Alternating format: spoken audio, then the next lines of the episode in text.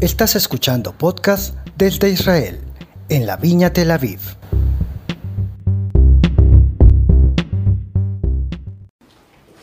Buenas noches a todos. Hablaba con Noemí ayer, mientras que preparábamos el cumpleaños y le contaba que me encontraba cosa que me es raro, una disyuntiva en cuanto a la palabra que tenía que traer hoy. Porque por un lado quiero seguir avanzando con el libro de Marcos, creo que es apasionante, que creo que es relevante para, para, para la iglesia, para, para lo que Dios quiere hacer con nosotros. Y, y, bueno, creo que vamos a estar mucho tiempo ahí navegando en el Evangelio según Marcos. Por otro lado, también digo, bueno, ¿cómo no voy a hablar un poco de, de la celebración de las trompetas? Estamos en Israel y, y con toda la situación que se está viviendo, creo que hoy más que nunca estamos cerca de ese gran día en que Él vendrá al son de la trompeta. Y, y, digo, también era un tema que creía que debía compartir el día de hoy.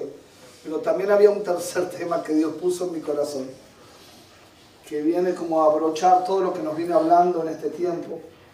Y, le contaban a mí de que, que sentía de que a pesar de que la lógica era que a mis ojos naturales era seguirlo con Marcos o hablar de, de, lo que mal llamamos Rosh Hashanah, de lo que mal denominamos Rosh eh, que Dios sentía que Dios quería que yo comparta sobre, sobre lo que vamos a hablar hoy. Y quiero compartir un tema que he predicado, creo que es el tema que más he predicado en la Biblia, obviamente en un pasaje que nunca lo hemos tocado, pero para mí uno de los pasajes más emocionantes, 15 versículos llenos de acción, llenos de, de revelación, del cual podríamos predicar estos 15 versículos un año sin repetir la misma revelación. Les tengo que contar, estoy un poco incómodo porque les voy a contar una intimidad. Hoy no está, así que puedo contar. A mí me falta Noemí. Noemí se sienta ahí donde está sentada Ruti y ustedes no la ven porque ella está siempre atrás de ustedes. Pero mientras que yo voy predicando, Dios me habla a través de los ojos de Noemí. Yo sé que esto suena, suena raro, pero es lo que pasa. Yo nunca se lo dije a ella, pero ella lo sabe. Ella lo sabe. Y, y, me está faltando, por eso que miro para abajo, porque me está costando mirar y no verla. ¿okay? Así que téngame paciencia. Sé que parezco un sonso, pero es lo que me pasa. Así que como acá nos aceptamos como somos. No, ahora se enteró ya. Pero ella lo sabe, siempre lo supo, siempre lo supo. Ella hace así con la ceja y yo sé lo que significa y hace, baja la vista y sé lo que significa, sé cuándo me tengo que callar y cuándo tengo que seguir hablando. Es como que, bueno, la cuarta persona de la Trinidad, le digo yo en la intimidad. Eh, el tema del que quiero hablar se llama, es la perseverancia. Es un tema que creo que en estos 10 años es el tema que más, más he hablado. Pero quiero hablar desde, desde, otro, desde otro ángulo, la perseverancia que nos hace llegar a la bendición. Pero primero quisiera definir, definir, no según el diccionario, según el entendimiento que tenemos de la palabra, porque creo que la palabra bendición se ha deformado. Normalmente cuando hablamos de, bendición, o hablamos de algo muy, muy material, o de algo muy, muy humanista. Hablamos de bendición desde lo que trae satisfacción para nuestras vidas, o, o desde lo que trae eh, algo al bolsillo. ¿no? Y creo que la bendición es algo muchísimo más, más trascendental. Bendición es poder alcanzar el propósito por el cual Dios nos creó. Y vivir en ese lugar donde todas las cosas nos ayudan a bien. Y, si bien no es una, una definición de diccionario, creo que es la definición de la Biblia. He sido creado para algo y yo soy bendecido cuando progreso hacia ese lugar al cual Dios me quiere llevar. Y el versículo que quisiera, quisiera el pasaje que quisiera compartir el día de hoy, está en el, el segundo libro de Reyes, capítulo 2.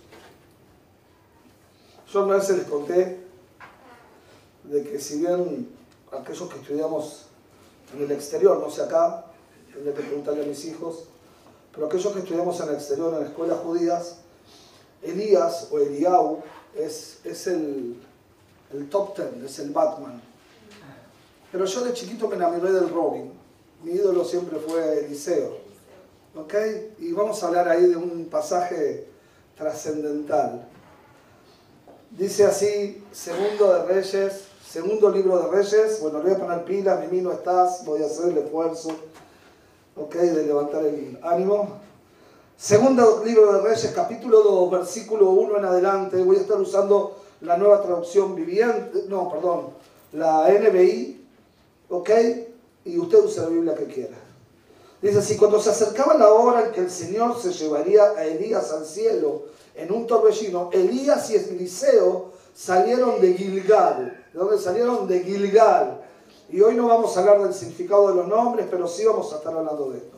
Entonces Elías le dijo a Eliseo, quédate aquí, pues el Señor me ha enviado a Betel. Pero Eliseo le respondió, tan cierto como que el Señor y tú viven, te juro que no te dejaré solo. Primera vez. Así que fueron juntos a Betel. Allí los miembros de la comunidad de profetas de Betel salieron a recibirlos y le preguntaron a Eliseo, Eliseo, ¿sabes que hoy el Señor va a quitarte a tu maestro y a dejarte sin guía? Lo sé muy bien, cállense. Tenía su carácter, Eliseo, ¿no? Si no, pregúntale aquello que le gritó pelado, pelado. Entonces, dice el versículo 4, Elías por su parte volvió a decirle a Eliseo, quédate aquí Eliseo, pues el Señor me ha enviado a Jericó. Miren qué caminata se mandaron, ¿eh? Pero Eliseo le repitió, tan cierto como el que el Señor y tú viven, te juro que no te dejaré solo. Así que fueron juntos a Jericó. También allí los miembros de la comunidad de profetas de la ciudad se acercaron a Eliseo y le preguntaron, ¿sabes que hoy el Señor va a quitarte a tu maestro y a dejarte sin guía? Lo sé muy bien, cállense. Una vez más, Eliseo les dijo, Elías le dijo, perdón, quédate aquí, pues el Señor me ha enviado al Jordán. Ustedes se dan cuenta de la caminata, ¿no? son conscientes de lo que caminó este hombre. Me ha enviado, me ha enviado al Jordán. Pero Eliseo insistió, tan cierto como que el Señor y tú viven, te juro que no te dejaré solo. Así que los dos siguieron caminando y se detuvieron junto al río Jordán. 50 miembros de la comunidad de profetas fueron también hasta ese lugar, pero se mantuvieron a cierta distancia frente a ellos.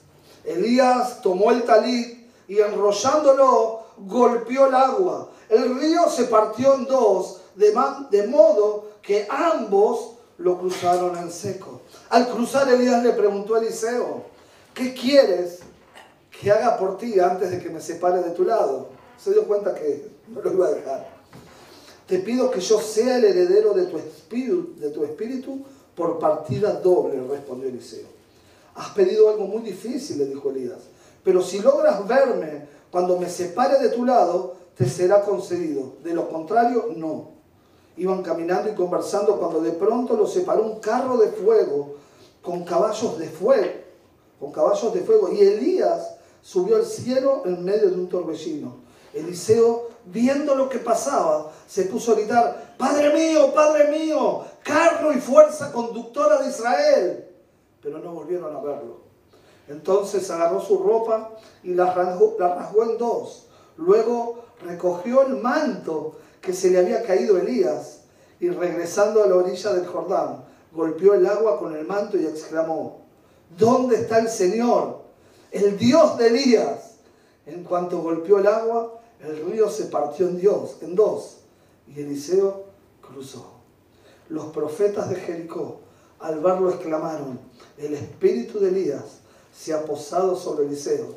Entonces fueron a su encuentro y se postraron ante él, rostro. Padre, en el nombre poderoso de Yeshua. Si hay algo más que yo puedo agregar a este pasaje, Señor.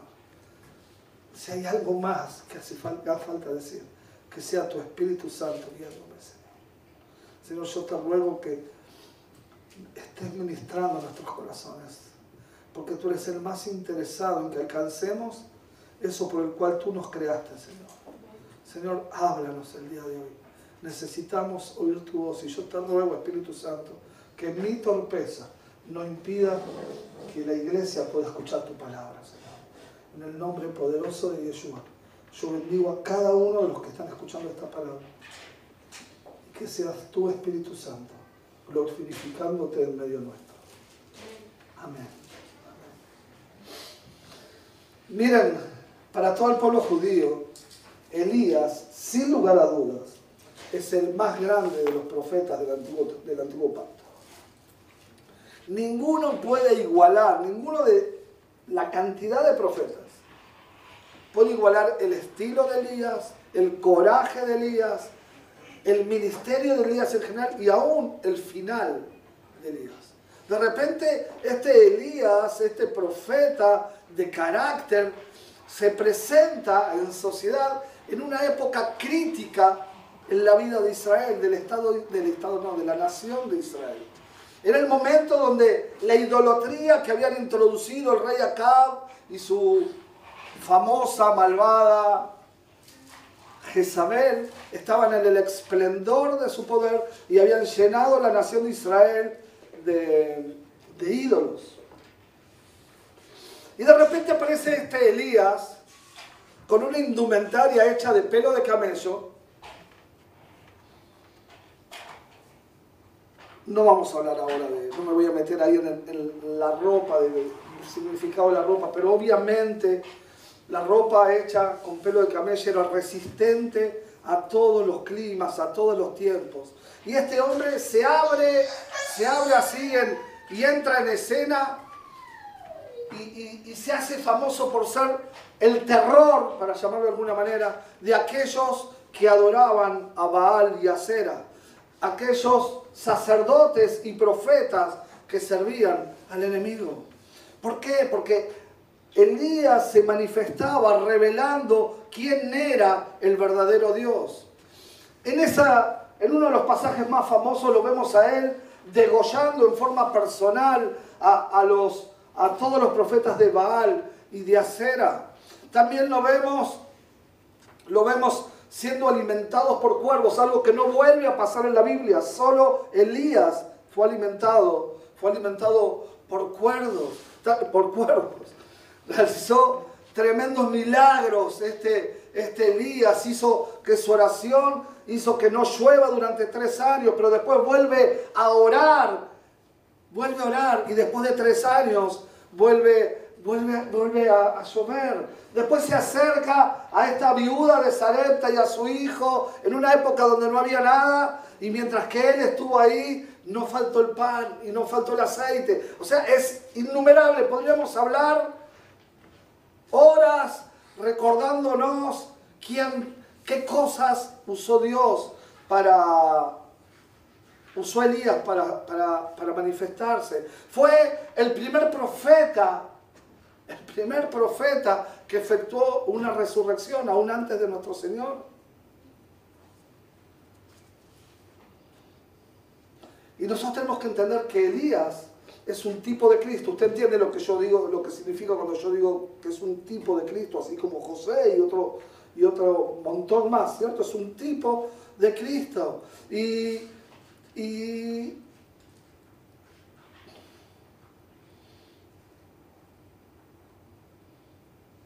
después el espíritu de Elías aparece en la persona de Juan el Bautista. Después vemos que tuvo el privilegio, junto con Moisés, de estar presente en la transfiguración. O sea, es tremenda la vida de Elías. Elías era un profeta famoso. Y, lo más tremendo es que cuando se iba a dar su arrebatamiento, cosa que no era secreta, era todo el mundo lo sabía, el lugar donde iba le decían, porque Elías se va, Elías se lo lleva. Pero aún cuando él sabía que se iba, tuvo tiempo para formar a este gran hombre de Dios, discipular a Eliseo. Y, y de esta, no sé qué le pasa a esto, vamos a usar el, el de de Dalí, pero no es porque es Dalí, es que este, este canta mejor. Este. No es, Dalí, no es Dalí. ¿Está Dalí por ahí? Gracias. Muchas gracias. Como les decía, y es ahí, en el medio de esto, de que en, el último, en los últimos días de Elías él se dedica a, a disipular a Eliseo, o Dios lo usa para disipular a Eliseo, más, mejor dicho. Eh, y es así ahí donde entra la historia que quiero contar este hombre Eliseo. Lo primero que tenemos que saber de Eliseo es que Eliseo siempre, siempre, siempre supo que su maestro le iba a ser quitado. Está apagado, yo creo. Ahora, Ahora sí. ahora es la voz de Dalí, Dalí, Dalí. Eliseo siempre supo que Elías iba a ser arrebatado. Pero a pesar de eso, a pesar de ser consciente, Eliseo le pidió una bendición mayor a la que el mismo Elías tenía. Y aunque suena esto muy pedante y muy atrevido, así debería ser la vida del cristiano. La determinación de Eliseo de no dejar ir el profeta, de no soltar a Elías, hasta que no recibir la doble porción de su espíritu nos lleva al tema del que quiero hablar hoy. Esta determinación que él tenía de no dejarlo ir hasta que no me des lo que Dios tiene preparado para mí. Quiero hablar el día de hoy de la perseverancia que logra la bendición. La perseverancia que nos lleva a alcanzar el propósito por el cual fuimos creados. Y el primer punto que quiero hablar es que la bendición, para alcanzar esa bendición, para alcanzar ese propósito, debe ser una perseverancia que enfrenta las pruebas que vienen a desanimarnos.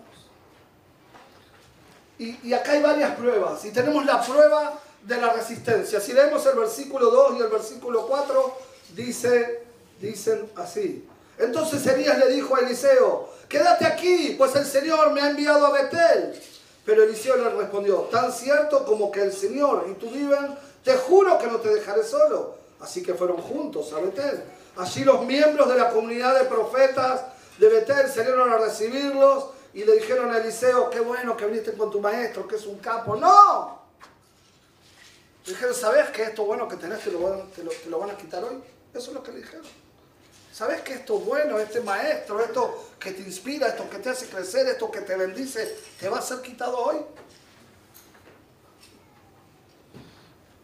La verdad es que Dios pudo haber tomado, estaban en Gilgal, y Dios pudo haber tomado a Eliseo, ahí mismo en Gilgal, a, a Elías, perdón. Se lo pudo haber llevado. Aquel era un lugar ideal. ¿Qué mejor lugar que Gilgal? Fue allí donde Israel se paró para conquistar Canaán. Era un lugar súper simbólico. ¿Qué mejor lugar para llevarse a Eliseo? Sin embargo, Dios quiere llevar a Eliseo. Perdónenme, a veces en la emoción me confundo con Elías y Eliseo. Usted lo entiende, ¿sí? Cuando se lo llevan es Elías, cuando se queda es Eliseo. Y solucionamos el problema. El, Dios pudo haberse llevado a Dios Elías, a Elías a, en Gilgal y hubiésemos predicado años sobre eso. Pero no, Dios tenía que pasar a Eliseo por la prueba de la perseverancia, por la prueba de la resistencia. Se iba a afligir cuando Elías le dijera que ya no lo siguiera más que era hora de dejarlo solo, iba a abandonar, iba a tirar la toalla o el manto en este caso. La petición que Eliseo oyó era dura. Cuando le dice, déjame, no quiero saber nada, era algo duro. Él había estado esperando por ser el discípulo. ¿Y cuál era el propósito de, qué era lo que el enemigo quería hacer a través de estas palabras de Eliseo? Era desanimarlo. Pero la expresión de Eliseo, Vive el Señor. Vive el Señor. Tres veces dice esto. Vive el Señor. Nos demuestra, nos muestra a vos y a mí que muchas veces queremos abandonar ante el primer contratiempo. Nos demuestra una determinación inquebrantable de parte de Eliseo. Le faltaba mucho por crecer, le faltaba mucho por aprender, pero él estaba determinado. que querés alcanzar? Obviamente que sabes que no es fácil. La pregunta no es si es fácil es difícil. La pregunta es si estás determinado.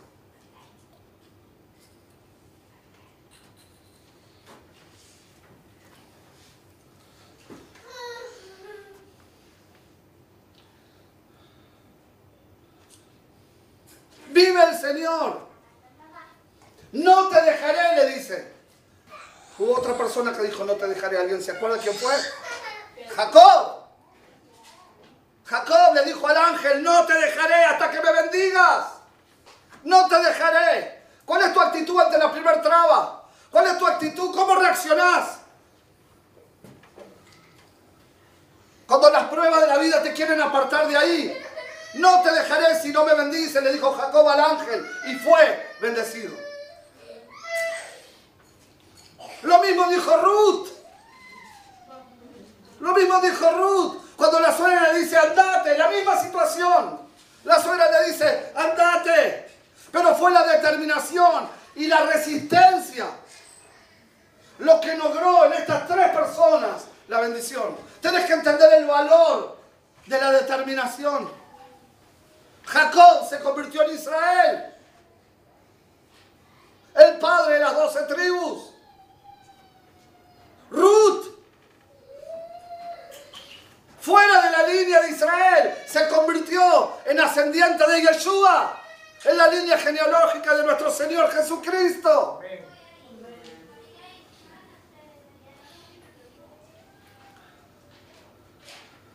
Cuando tenemos a la vista que hay un galardón mucho mayor que las circunstancias que nos tocan vivir, se pasa por esta prueba de la resistencia. ¿Querés pasar la prueba de la resistencia? Puesto la... la se me borró el, mensaje, la, el versículo. Puesto en los ojos, en el gozo... Se me borró, no, se me borró. Pero Yeshua, mirándose a nosotros y nuestra salvación, pasó con gozo la cruz.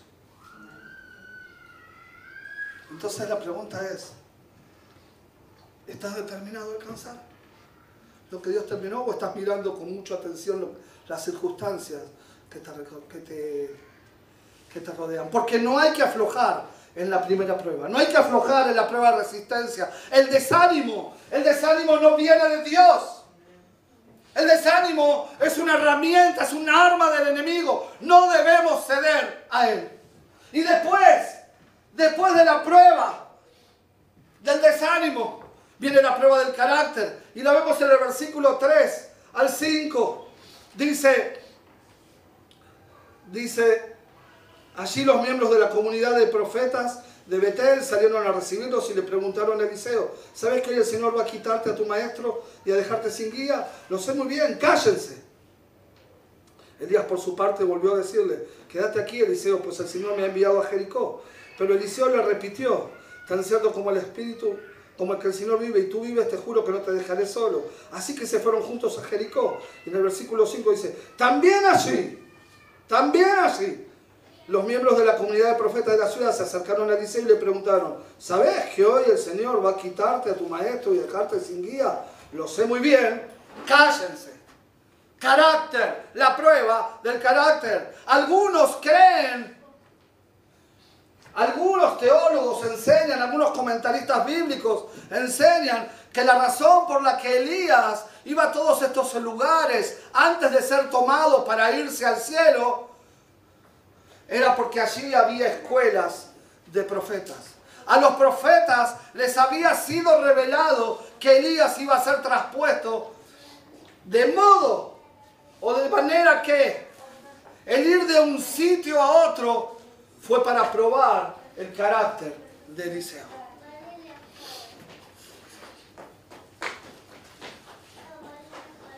Al oír de parte de los profetas lo mismo. ¿Sabes que el Señor te lo va a quitar hoy? ¿Sabes que el Señor te lo va a quitar?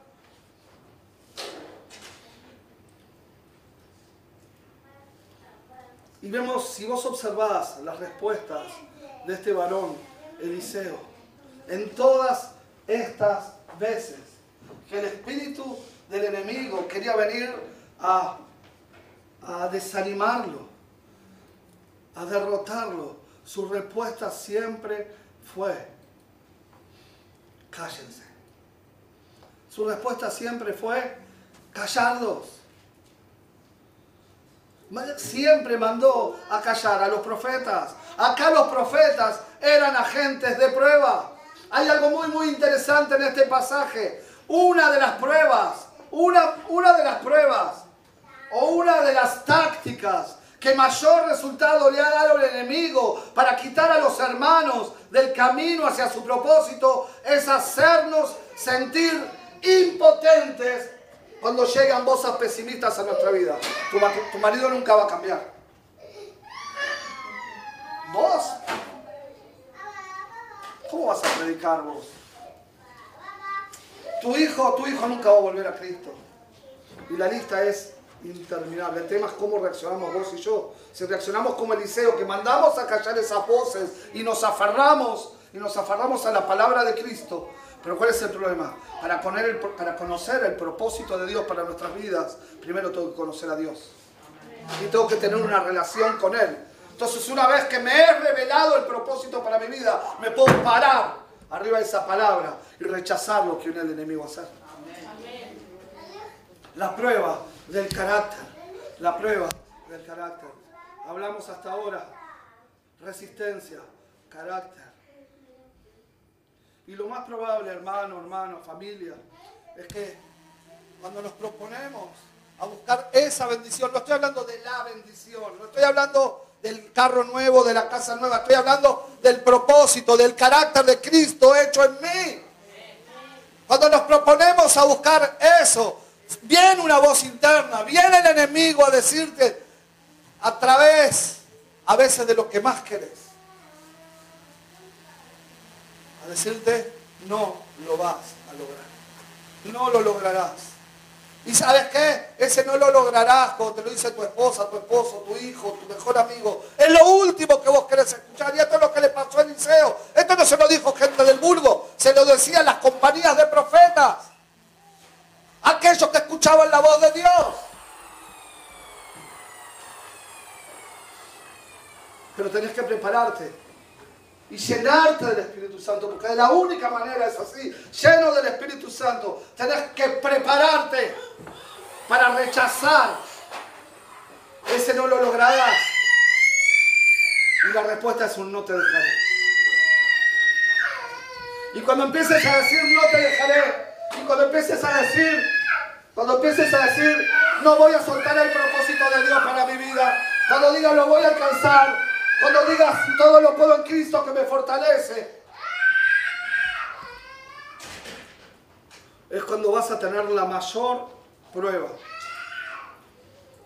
Y lo que determinará tu victoria es tu carácter. Lo que, lo que va a determinar tu victoria es tu carácter y hasta dónde te acompaña tu carácter. Porque esto no es para que conozcamos la vida de Eliseo, sino para que conozcamos la nuestra. Hasta dónde tu carácter está lleno del Espíritu Santo. Hasta dónde mi carácter, hasta dónde Cristo está formado en mí. Cosa de la que hablamos hace un mes atrás. Perseverancia, perdón, resistencia, carácter. Hay una tercera prueba y es la prueba de la separación. No firmes un minuto. La prueba de la separación, versículo 11. Iban caminando y conversando cuando de pronto los separó un carro de fuego. Imagínate conversando con un amigo que se te aparezca un carro de fuego. Pero no es un carro de fuego. Miren, miren lo que dice. Dice un carro de fuego. Un carro de fuego con caballos de fuego. Y Elías subió al cielo en medio del torbellino. Finalmente vemos que Elías fue arrebatado. Conforme le había sido profetizado, conforme le había sido profetizado, viene esto, este carro muy especial, con estos caballos tan especiales, y él es arrebatado al cielo. Él mismo lo había dicho. Y esto que está pasando nunca había pasado en la Biblia. No, no es algo que pasaba cada 500 años, no, no. Esto no había pasado nunca. Y Eliseo ve con sus propios ojos que su maestro subió vivo, vivo a los cielos. Ahora no es que subió flotando, no es que la mano del Señor lo subió, no, un carro de fuego tirado por caballo de fuego, esto, esto tiene que haber sido una, una locura. Y esa fue la separación, la separación más espectacular, espectacular que hasta hoy se tenga conocimiento. ¿Y sabes qué? Acá hay algunos que en este último tiempo hemos, eh, hemos sufrido separaciones. Separaciones de personas queridas, de cosas queridas, de empresas queridas, de trabajos, separaciones. La separación de algo muy querido puede ser la prueba mayor que una persona pueda soportar. El vacío que deja una separación no es tan fácil de ser llenado. Tenemos que pensar en Eliseo, en esta situación. Él se, se, enfrenta a esta situación difícil. El Señor le tiene que haber avisado antes. Estoy seguro que él era consciente de lo que había pasado. Se lo dijeron aún otros profetas. Y el mismo Elías se lo había, se lo había dicho. Sin embargo, que él lo supiera no significa que no haya roto su corazón. Porque no hay cosa que te prepare para perder lo que vos amás.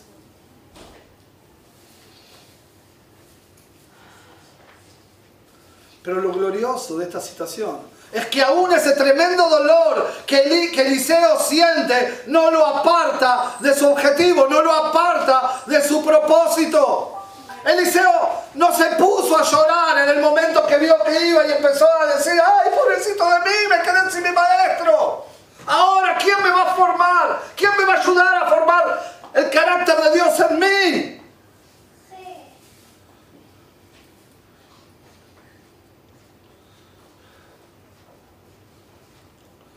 Obviamente que hubo un dolor en su corazón, pero él estaba dispuesto, a pesar de ese dolor, de seguir adelante. ¿Y qué es lo que nos indica esto? El separarnos, tomen esto con un buen espíritu, pero el separarnos de lo que amamos no siempre es una pérdida. El separarnos de lo que amamos y sé que en este momento acá hay en la congregación gente que ha sufrido grandes pérdidas. Pero el separarnos de lo que más queremos no siempre es una pérdida. A veces muy por el contrario, el dejar aquello que tanto amamos pudiese ser o pudiera ser la oportunidad que Dios nos concede para darnos una bendición más grande. Al principio obviamente vamos a sentir el efecto de la pérdida. Pero luego veremos cómo Dios abre la ventana de los cielos para bendecirnos. No estoy hablando cuando perdemos a, un ser querido que muere de repente. Estoy hablando de otro clase de pérdida, obviamente, ¿cierto? Pero la pérdida, muchas veces lo que nosotros consideramos pérdida, a veces lloramos por la pérdida de un trabajo, la pérdida de un cliente, por la pérdida de tantas cosas. Pero luego vemos como Dios abre la ventana de los cielos y esa pérdida es una muy muy buena excusa para que Dios se pueda glorificar en nuestras vidas y bendecirnos. A veces el separarnos de lo que amamos después de eso viene una bendición muchísimo mayor. La bendición que trae propósito es aquella que nos hace seguir hasta la otra orilla. Y quiero hablar de la importancia de la insistencia. La importancia de insistir. El versículo 6 nos dice, una vez más Elías le dijo, quédate aquí pues el Señor me ha enviado al Jordán. Pero Eliseo insistió, tan cierto como el que el Señor y tú viven, te juro que no te dejaré solo. Así que los dos siguieron caminando. Si yo le contase esta historia a mis hijos en, hebreo, en mi casa, estuviésemos charlando, me hubiese dicho, este, este Eliseo era una carcia. y era una carcia. ¿Y por eso llegó a lo que llegó a ser. Una carcia que se pegó a Dios, como vos y yo nos debemos pegar a Dios.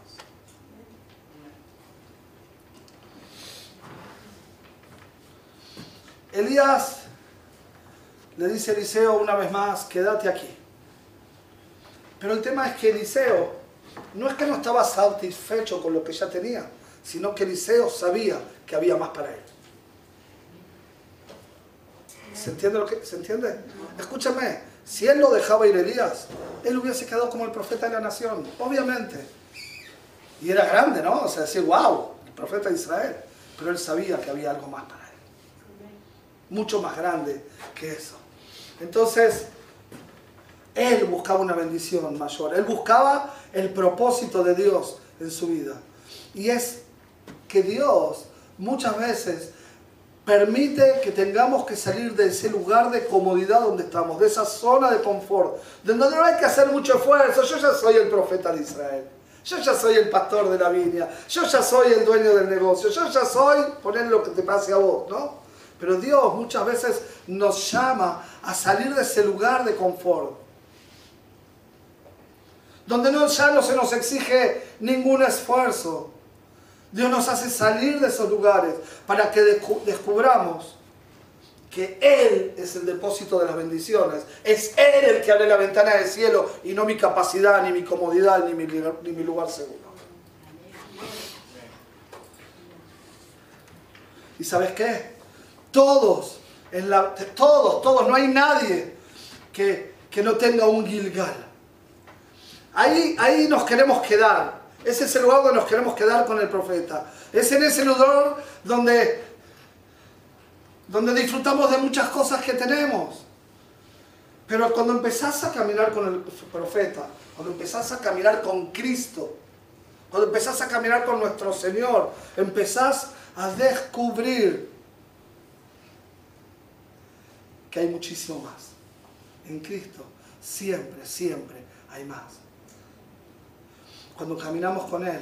Por más que estemos llenos de bendiciones, cuando caminamos con Yeshua, descubrimos que lo mejor siempre está por venir. Que siempre la gloria postrera es mayor que la primera. Que siempre lo que viene es mejor que lo de hoy. Mejor lo nuevo que lo viejo. Y una de las luchas más grandes que tenemos los cristianos es la lucha contra el conformismo ustedes no le pasa? A mí me pasa. Y cuando nos rendimos al conformismo, más tarde que temprano nos terminamos arrepintiendo.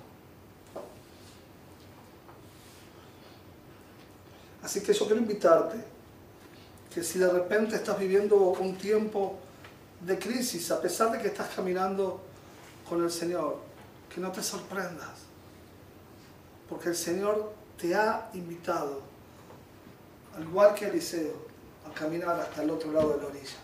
Y muchas veces llegar del otro lado de la orilla, o llegar a la otra orilla, perdón, no es fácil. Pero el hecho de llegar tiene un precio inigualable. El alcanzar tu propósito, que nadie dijo que iba a ser fácil, tiene un precio inigualable.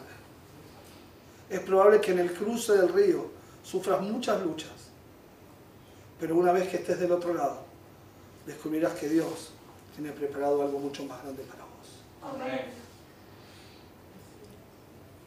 La mujer sirofenicia, una de las demostraciones de humillación de una persona inigualables que hay en la Biblia. La mujer sirofenicia, ahí en Marcos capítulo 7, ya vamos a hablar en la serie de Marcos, capítulo 7, del 26 al 27, al 29. La mujer tenía la hija que estaba atormentada por un demonio. Ella sabía que solo Yeshua podía resolver esta situación. Ella la tenía recontra. Así que permaneció ahí al lado del Señor. Oyó con tristeza. Yo me imagino el dolor de esta mujer. No está bien tomar el pan de los hijos y dárselo a los perrillos. ¡Wow! Te hablan de un Dios de amor y de repente te encontrás con... ¿Cómo te, cómo te paras de vuelta cuando te dicen algo así?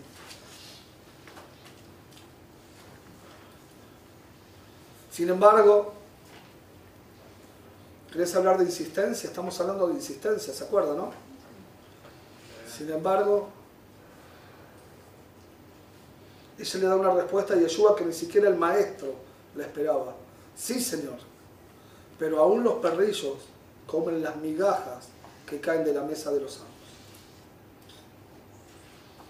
El poder de la insistencia. ¿Sabes cuál fue el resultado de esa insistencia? Su hija fue libre. Hoy enseñamos a través de ella. Hoy es una heroína de la Biblia.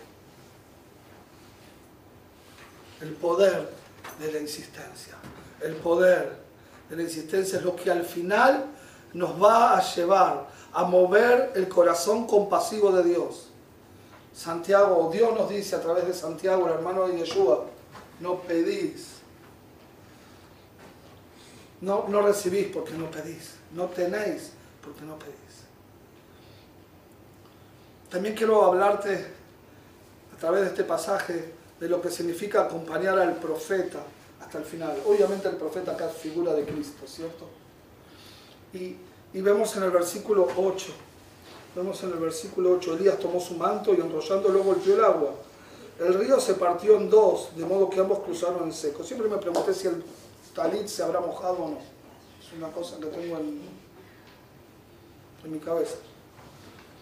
El texto nos dice que Elías y Eliseo fueron juntos a Betel. Después fueron juntos, presta atención porque acá viene la revelación, ¿sí? Si te vas a llevar algo, llévate esto.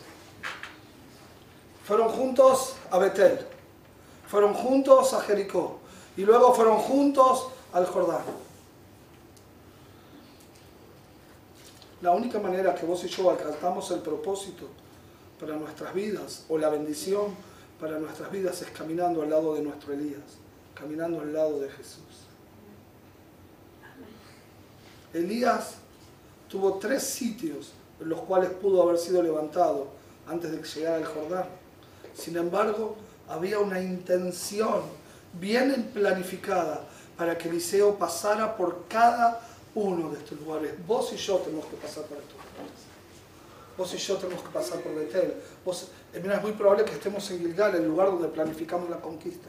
Pero vos y yo tenemos que pasar por Betel, vos y yo tenemos que pasar por Jericó, y vos, y vos y yo tenemos que pasar por el Jordán. Claudio, ¿qué estás encaprichado?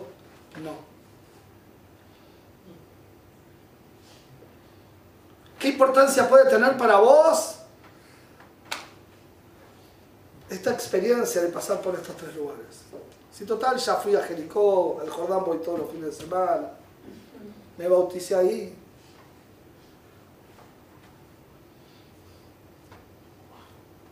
¿Qué le está mostrando el Señor? ¿Qué nos está mostrando el Señor al caminar en todas estas direcciones diferentes? Lo primero es que descubrimos es que caminando con el Señor, solo caminando con el Señor es cuando lograremos la bendición mayor. Solo caminando con Yeshua es cuando vamos a alcanzar el propósito de Dios para nuestras vidas. Si el Señor te lleva a Betel, saber, tenés que saber que Él tiene una casa de pan para ti. En todo caso, Él mismo es el pan de vida.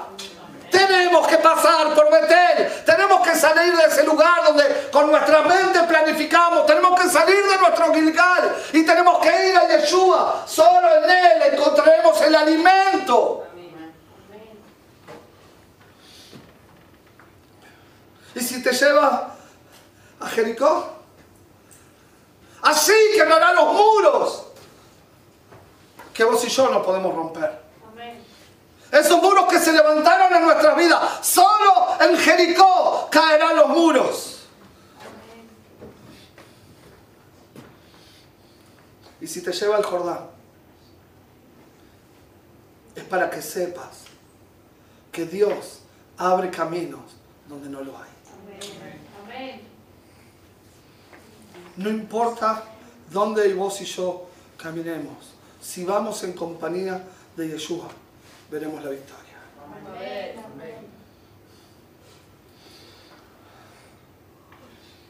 Y ya quiero terminar cruzando el Jordán. El último pedacito del versículo 8. Y el río se partió en dos, de, de modo que ambos lo cruzaron en seco. ¡Wow! Me pasé de tiempo. ¿Por qué Elías quiso cruzar del otro lado del Jordán para ser arrebatado?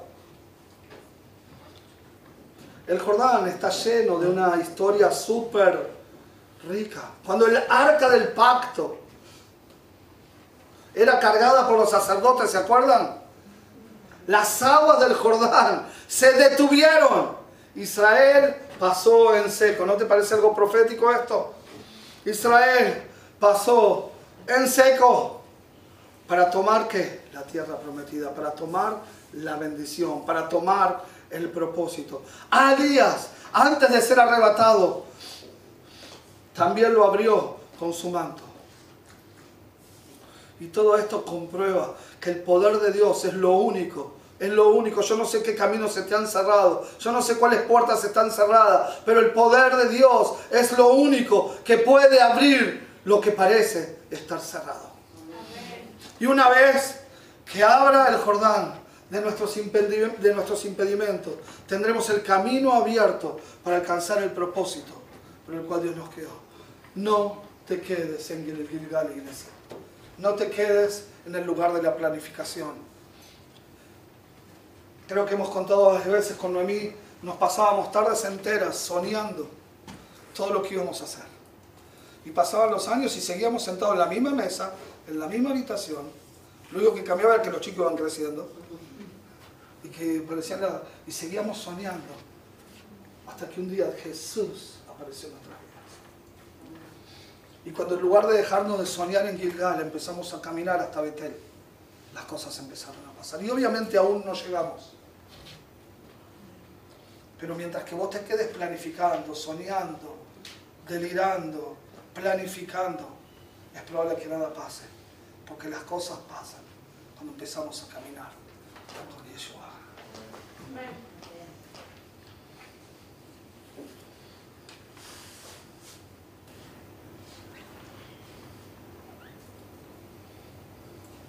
Yo quiero invitarte, iglesia, a que te animes a tomar el riesgo, a correr el riesgo de empezar a caminar. Hay que arriesgar, está cómodo. Yo me acuerdo cuando soñábamos con mi tomábamos mucho mate, muchos churros. Estaba bueno, estábamos seguros, nadie era nuestra casa, no teníamos que pagar alquiler, nadie nos molestaba. Pero seguimos estancados y estancados. Llegó el momento que nos animemos a empezar a caminar. Y nadie te promete que sea fácil, pero si caminas con Cristo, lo vas a alcanzar. Y quiero terminar con tal vez lo más importante de todo este pasaje. Dice la NBI, te pido que yo sea el heredero de tu espíritu por partida doble. Hay que buscar el carácter de Díaz. Yo te pido que pienses un segundito para vos mismo. Y yo me he dado cuenta que la mayoría de nuestras oraciones se reducen siempre a lo mismo. Si yo concentro el 70-80% de mis oraciones, estoy orando siempre por lo mismo. Puede haber que haya un 20% que oro por otras cosas. Pero la mayoría de mis oraciones, la mayoría de mis oraciones no tienen la valentía de pedirle a Dios cosas extraordinarias. Me acuerdo de una época donde yo soñaba, no soñaba, oraba por grandes cosas y hoy, hoy no. Perdí esa, esa valentía al orar. Y saben que las cosas que vienen de Dios no son chicas nunca. Y Santiago nos dice, no, no recibís porque no pedís. Como iglesia tal vez no estamos pidiendo lo que Dios está esperando que le pidamos. En tu vida. Yo no, no te conozco, lamentablemente.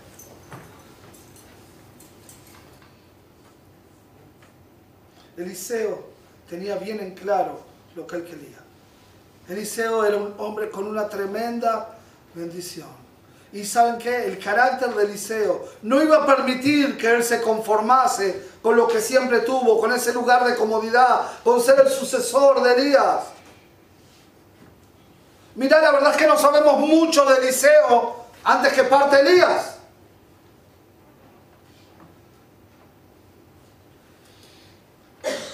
Pero a partir de que Elías es arrebatado, la vida de Eliseo vivió de milagro en milagro. Si vemos la, vida de Eliseo, vemos que en él verdaderamente reposaba una bendición mayor. Yo creo que él siempre estuvo esperando esa pregunta de Elías. Esa que le dice, hey, pídeme, ¿qué es lo que quieres que haga? ¿Y sabes qué? Yeshua hoy te está diciendo lo mismo. Hey, pídeme, ¿qué quieres que haga? Es como que Eliseo Elías le entrega un cheque, un cheque en blanco y que ahí escriba cuál era su petición. Y ese mismo cheque te lo está entregando Yeshua, nos lo está entregando. Eliseo siempre supo quién era su, su maestro, siempre supo que tuvo un carácter fuerte, que era enérgico, que había sido muy, muy valiente, que había sido humilde también, que había sido decidido, que había estado lleno de la gracia de Dios. Y Eliseo quería ser heredero de ese carácter. ¿Quién quiere heredar el carácter de Cristo?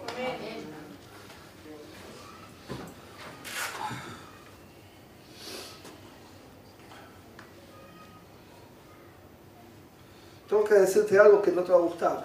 Hay cosas grandes que el Señor te quiere dar. Hay cosas grandes que le tenés que pedir a Dios. Que le debemos pedir a Dios. Pero no son para nuestros deleites. Eso grande no es para nuestros deleites. Ese no es el carro, no es el viaje, no es el paseo, no es todo lo que vos crees que te mereces.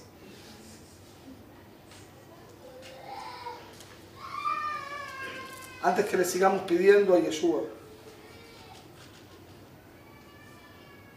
ese gusto que me quiero dar, primero debo pedirle un carácter santo, un carácter puro.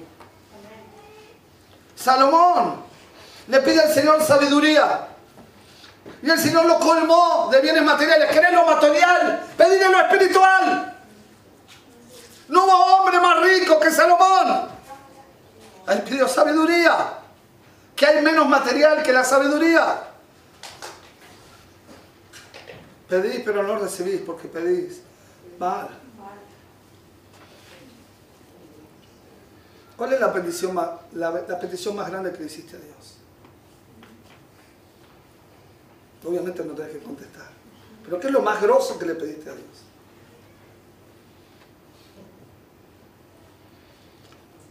Porque si reunimos todo esto que estuvimos hablando hasta ahora y sabemos esperar y sabemos perseverar, vamos a terminar por recibir el manto de Elías. Vamos a terminar por recibir el manto de Elías. El versículo 12 nos dice, los 12, 12, 12, 12. Eliseo viendo lo que pasaba se puso a gritar, Padre, Dios mío, Padre mío, carro y fuerza conductora de Israel. Pero no volvió a ver. Mientras Eliseo va acercándose al momento de la separación, habrá estado pensando, ¿qué otra cosa, con qué otra cosa debería quedarse de ese Padre mío? Él vio como Elías con el manto golpea el agua y estas se abren. ¿Y sabes cuál es ese manto en tu vida y en mi vida? Esa primer Biblia con la que te convertiste. Esa que está toda escrita. Espero que haya una Biblia en tu vida toda escrita. Toda viejita. Toda... Ese. Esa, ese es tu manto. Obviamente estoy hablando en forma simbólica, ¿cierto? Esa Biblia que está toda vieja, toda rota, toda rayada, pero que cuando vos la vis sale una palabra nueva para tu vida. Tenés que tener una Biblia como esa. ¿Sabes por qué? Porque el manto de Elías representa la autoridad de la palabra de Dios. La Biblia contiene promesas que ni siquiera las tocaste, que ni siquiera te detuviste a leerlas y que si las leíste no las creíste. Están intactas ahí, están sin ser estrenadas. ¿Por qué? Porque no las, no las no las pedimos. Hay un tesoro escondido en la Biblia. Al que ni siquiera hemos tocado. ¿Sabes que La palabra de Dios espera ser usada por vos. Espera ser usada por vos para tocar las aguas de algún Jordán que se tiene que abrir en tu vida. Si no abrís tu manto, el Jordán, y no te estoy profetizando, pero el Jordán no se va a abrir. La promesa para que se abra. Amén. Amén.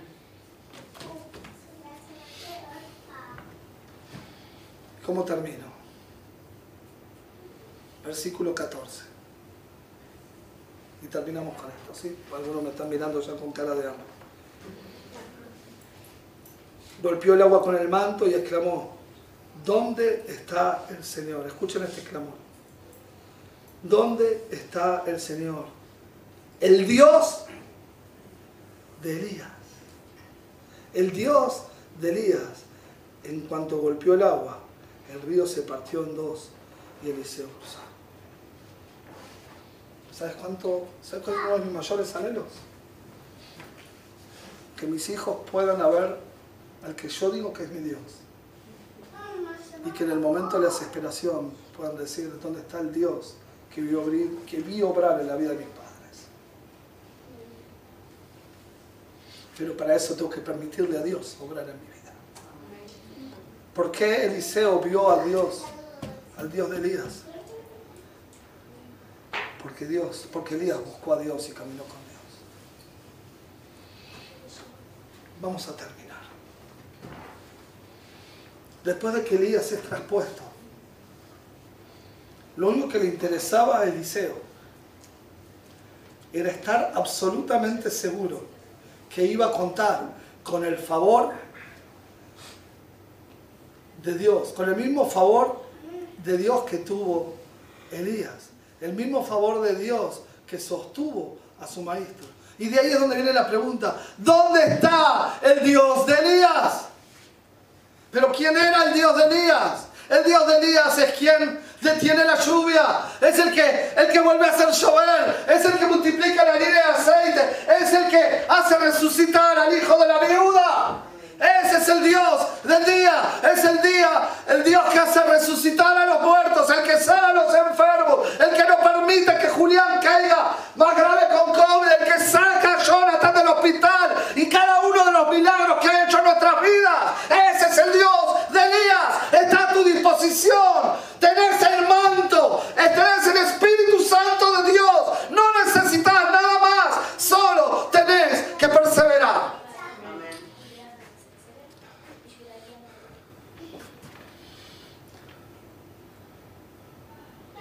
Es el Dios, el único Dios. Escucha bien, no sé por qué voy a decir. Hubo un día que 850 profetas, 851 profetas clamaron. ¿Escuchaste bien? La cuenta no son 400, son 850. Hubo un día, a 100 kilómetros de acá, que 851 profetas clamaron a un montón de dioses. Hubo un solo Dios que respondió a un solo profeta. Ese era el Dios de Elías. No hay ninguna puerta que se pueda abrir que te vaya a bendecir si no la abre el Señor. Amén. 850 profetas clamaron sin respuesta alguna. Ese es el Dios de Días. Es el Dios que tiene poder sobre la muerte. Es el Dios que tiene poder sobre la, eternidad. Es el Dios que tiene aún poder sobre el infierno. Quiero terminar con una pregunta. ¿Cómo es el Dios en el que vos crees? No en el que decís crees, en el que decís que crees. No en el Dios que yo digo que creo, sino en el Dios que verdaderamente creo. Escucho las voces que vienen a traerme desánimo, me detengo ante la primera prueba, porque yo digo creer en el mismo Dios de Elías, pero si verdaderamente creo en el mismo Dios de Elías, debo proceder igual que Elías, debo proceder igual que Eliseo. ¿En qué Dios estamos creyendo?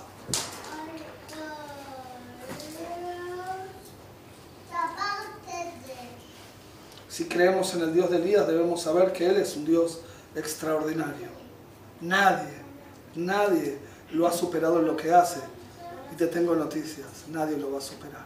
Amén. El Dios de Elías es todopoderoso. ¿Sabes para qué? Es todopoderoso. Para que si vos hoy te inclinas delante de Él, le pedís perdón por tu falta de fe, por tu falta de perseverancia, por tu falta de carácter, es tan poderoso que Él perdona tus pecados, perdona mis pecados, me llena de nuevo de su espíritu y me da todas las herramientas para alcanzar el propósito para el cual Él mismo me creó. Hay una perseverancia que logra la bendición. Pero esa perseverancia te va a llevar por caminos de pruebas y va a demandar de vos que sigas persistiendo. ¿Estás determinado, estás determinada a alcanzar lo que Dios quiere hacer en tu vida? Vamos a orar. Padre, en el nombre de Yeshua, yo te doy gracias por esta noche, Señor. Y te ruego, te ruego, perdones mi inhabilidad para transmitir tu palabra, pero gracias que no es con mi fuerza, es con la tuya, Señor. Espíritu Santo, es mi clamor, es mi oración, que esta palabra penetre el corazón de todos los que han escuchado, tanto como ha tocado mi corazón. Te ruego que vuelva a ti conforme tu propósito. La palabra de Dios dice que cosas mayores haremos.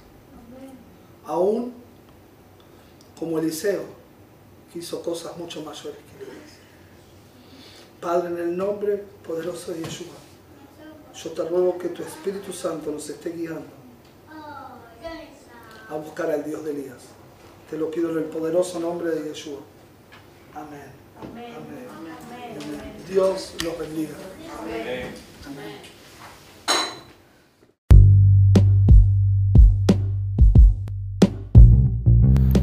Este fue un podcast de la Viña Tel Aviv, desde Israel.